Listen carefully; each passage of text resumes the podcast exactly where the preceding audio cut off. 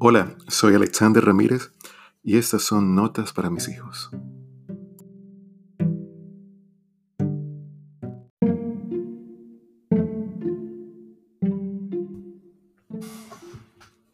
La culpa. El primer enemigo del corazón es la culpa. La culpa es el resultado de haber hecho algo que percibimos como incorrecto. El mensaje de un corazón oprimido por la culpa es, tengo una deuda.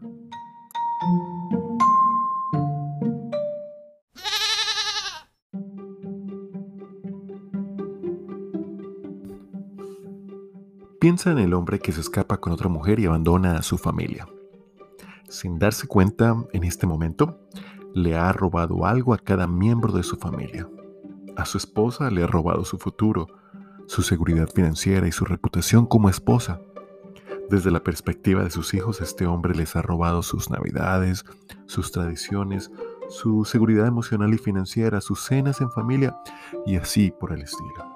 Ahora, el hombre que hizo todo esto no piensa en términos de lo que ha tomado. Al principio él piensa en lo que ha ganado. Sin embargo, la primera vez que su hija le pregunta por qué ella no ama a mamá, su corazón se conmueve. Él ahora se siente culpable. Papá tiene una deuda. Pagar esa deuda es lo único que puede liberar a un corazón culpable de su peso de culpabilidad. Las personas pagan, sirven, ofrendan e incluso oran para liberarse de la deuda. No obstante, ninguna suma de buenas obras, ni el servicio comunitario, ni las donaciones caritativas, ni los sábados o domingos en un banco de una iglesia pueden aliviar la culpa. Es una deuda y debe pagarse o cancelarse para que el corazón culpable experimente alivio.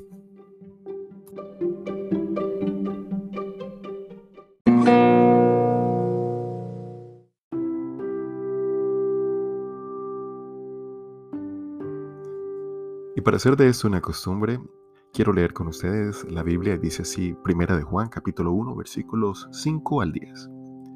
Este es el mensaje que oímos de Jesús y que ahora les declaramos a ustedes. Dios es luz y en Él no hay nada de oscuridad. Por lo tanto, mentimos si afirmamos que tenemos comunión con Dios, pero seguimos viviendo en oscuridad espiritual. No estamos practicando la verdad. Si vivimos en luz, así como Dios está en la luz, entonces tenemos comunión unos con otros y la sangre de Jesús, su Hijo, nos limpia de todo pecado. Y si afirmamos que no tenemos pecado, lo único que hacemos es engañarnos a nosotros mismos y no vivimos en la verdad.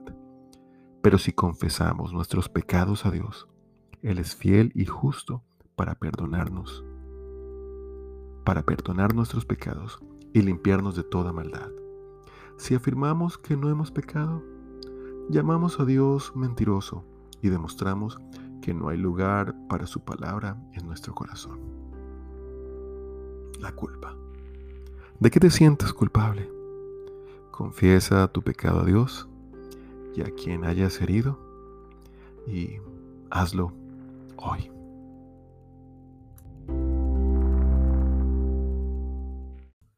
Gracias por acompañarme el día de hoy. En nuestro siguiente capítulo hablaremos del siguiente enemigo. Deja ir el dolor y el enojo.